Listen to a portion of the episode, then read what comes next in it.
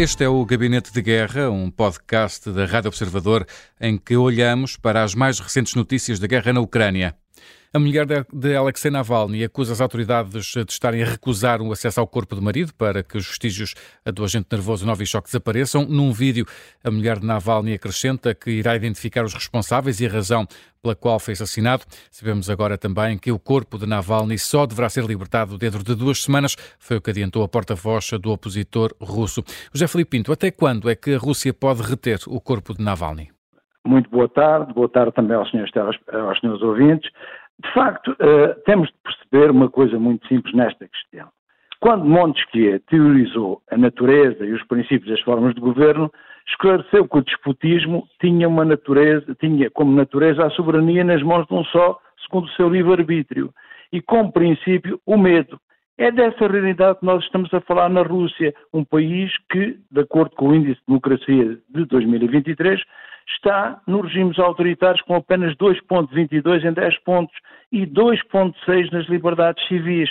E isso explica tudo aquilo que está a ser feito. É evidente que, por exemplo, Peskov foi lesto a dizer que o Serviço Penitenciário Federal realiza as verificações e esclarecimentos necessários, que não há necessidade de dar instru instruções, que há normas para seguir e que os serviços, portanto, dispõem de um normativo que deverão cumprir. O que acontece aqui, todos nós percebemos, é que o poder estranha, está habituado a que lhe digam que sim e estranha sempre que lhe dizem que não ou que o questionam. E, portanto, neste caso, o que acontece é que eh, se foi envenenado, é evidente que há que acautelar e a Rússia tem uma grande tradição no domínio dos venenos e do doping, para saber qual é o tempo em que permanece no organismo, portanto, aquilo que pode ser identificado como a causa da morte, como um veneno, e por isso mesmo não vai libertar o corpo antes disso. Quanto tempo é que pode? Pode o tempo que Putin e o seu uh, regime uh, definirem como necessário, dito de uma forma mais dura, mas mais real. Pode, enquanto não servir os interesses do sistema enquanto não servir os interesses do regime. Portanto, temos de perceber que estamos a falar com uma, de uma ditadura. E numa ditadura, quem faz as leis tenta capturar o sistema. E ao capturar o sistema e a capturar o poder, é evidente que manipula tudo e todos. E por isso mesmo, o que acontece é que eu não ponho em causa que haja um normativo para o Serviço Penitenciário Federal cumprir. O problema é que esse normativo foi feito de forma a cautelar os interesses do sistema.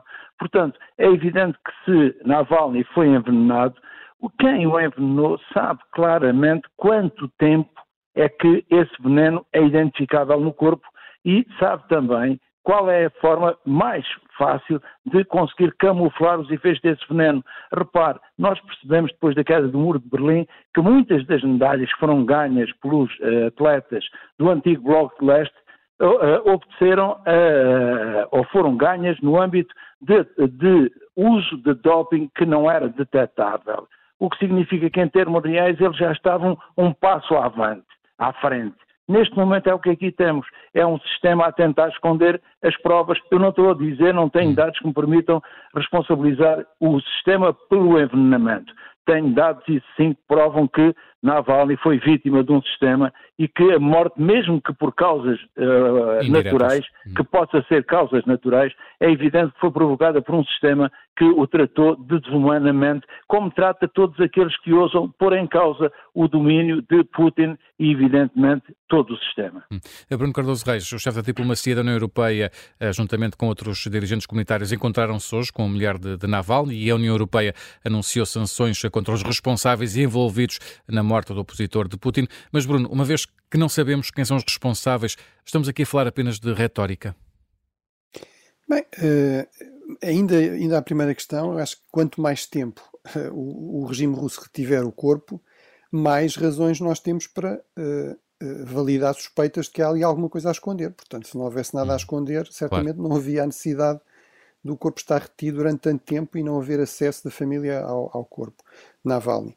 Uh, portanto, é mais um indício indireto de que há aqui qualquer coisa de estranho, suspeito, uh, que se quer esconder. É? Um, em relação à questão das sanções e da resposta, a mim parece-me que a, a resposta uh, devia passar por três áreas fundamentais. A primeira é o reforço do, do apoio à Ucrânia, o fim de uma, uma série de linhas vermelhas artificiais na utilização desse apoio militar Uh, e a utilização de, uh, de uh, no fundo, os bens russos que estão sancionados e que estão congelados para, pelo menos, os rendimentos desses bens, os juros, por exemplo, depósitos que estão congelados, etc., para reforçar o apoio à Ucrânia. Eh, acho que eh, este tipo de sanções, sim, certamente, mas tem esse problema de base que é, mas eh, vai-se punir quem hum. se é muito difícil, no fundo, conduzir aqui uma investigação que leva a alguma conclusão sobre quem é que esteve diretamente envolvido. Não é completamente impossível, em, em 2020, na, na tentativa de, de, assassinato de Navalny com o uso de Novichok, a própria rede Navalny e aquele coletivo de jornalistas independentes, o Bellingcat, que se especializa, no fundo, em desmontar a desinformação russa, conseguiram, uh, no fundo, identificar agentes, perceber onde é que eles se deslocavam, uh, obter os seus números de telefone, obter até uma confissão telefónica de um desses agentes envolvidos nessa tentativa, portanto isso não é completamente impossível, mas obviamente é difícil e sobretudo num prazo curto. E portanto não me parece que essa seja propriamente uma sanção que vá fazer de alguma forma tremer o regime russo, acho que estas medidas seriam bastante mais eficazes, como o próprio Navalny eh, chamou a atenção, esta eh, guerra criminosa, como ele também se referiu à invasão russa da Ucrânia, eh, era eh, onde potencialmente eh, havia a possibilidade de fazer tremer o regime, não é? Se o regime tivesse aqui em risco de derrota, isso podia realmente fazer tremer o regime de Putin, como aliás já vimos com o caso de Prigozhin. Hum. Olhando agora um pouco para o que se passa no, no terreno, uh, Zelensky visita hoje a frente de batalha em Kupiansk. José Felipe Pinto, qual é a importância desta visita numa altura em que a Rússia já deu por concluída a tomada de Avdivka, no, no leste da Ucrânia? É, é importante para reforçar o moral das tropas. Repare, Avdivka e Robotin eram as duas únicas saliências uh, ucranianas na frente de linha de guerra. Significa que eram as únicas bolsas uh, ucranianas em zona que, uh, que, era dominada pelos russos, impedindo, portanto, uma linha reta. Perder a Avdivka foi necessário para não repetir Bakhmut. Porquê? Porque percebemos o número de vidas humanas que foram perdidas em Bakhmut na, na tentativa de manter a cidade. Mas a Ucrânia, a partir, a partir do momento em que perde a Avdiivka, perde, portanto, o poder de atacar Donetsk com artilharia e perde, portanto, esta bolsa favorável na linha da frente. Isto é, para o moral das tropas, é horrível, é terrível. Porquê? Porque leva a uma tentativa, até porque percebemos que a divisão que foi enviada para esta zona foi apenas para tentar que uh, a retirada fosse feita com o mínimo, portanto, perda de vidas humanas. E percebemos que houve uh, militares que foram capturados. Há ainda algumas ilhas que poderão vir a ser capturadas nesta zona. E por isso mesmo o moral tende, portanto, a baixar. E é evidente que uh, Zelensky, todo o aparelho político de, de Kiev, tem, portanto, de se aproximar do terreno para mostrar àqueles soldados que estão na linha da frente há demasiado tempo que o seu esforço não é em vão.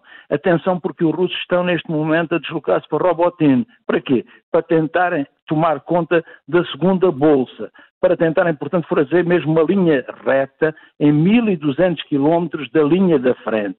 Isto pode parecer que não tem sentido, tem todo o sentido do lado russo. Significa, vamos tentar formar uma linha que não haja bolsas de resistência ucraniana e depois vamos progressivamente tentar puxar a linha para o oeste, empurrá-la, puxar é como quem diz, empurrar para o oeste. E aí entra a questão que o Bruno disse e muito bem.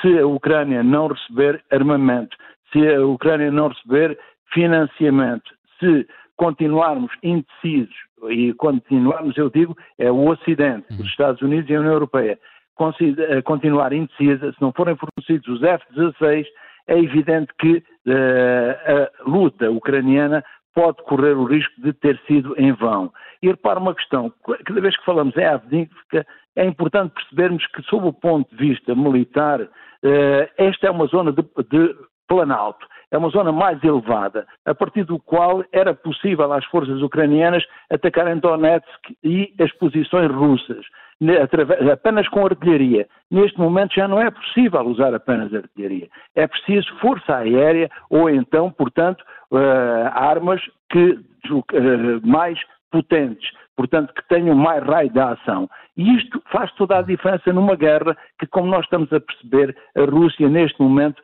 tem controlada e está a avançar para o Ocidente. Esse é um perigo que, cruzado com a questão que falámos no primeiro momento, de que na Rússia, sendo uma ditadura, eh, é muito mais fácil fazer uma indústria de guerra do que num país ocidental liberal, é evidente que percebemos que a Ucrânia vai precisar muito do apoio dos Estados Unidos e da Europa, eh, da União Europeia. O Gabinete de Guerra é um podcast da Rádio Observador, vai para o ar de segunda a sexta, depois do noticiário das nove e meia da manhã e tem nova edição depois das notícias das quatro da tarde. Está sempre disponível também em podcast. Eu sou o Luís Soares, até amanhã.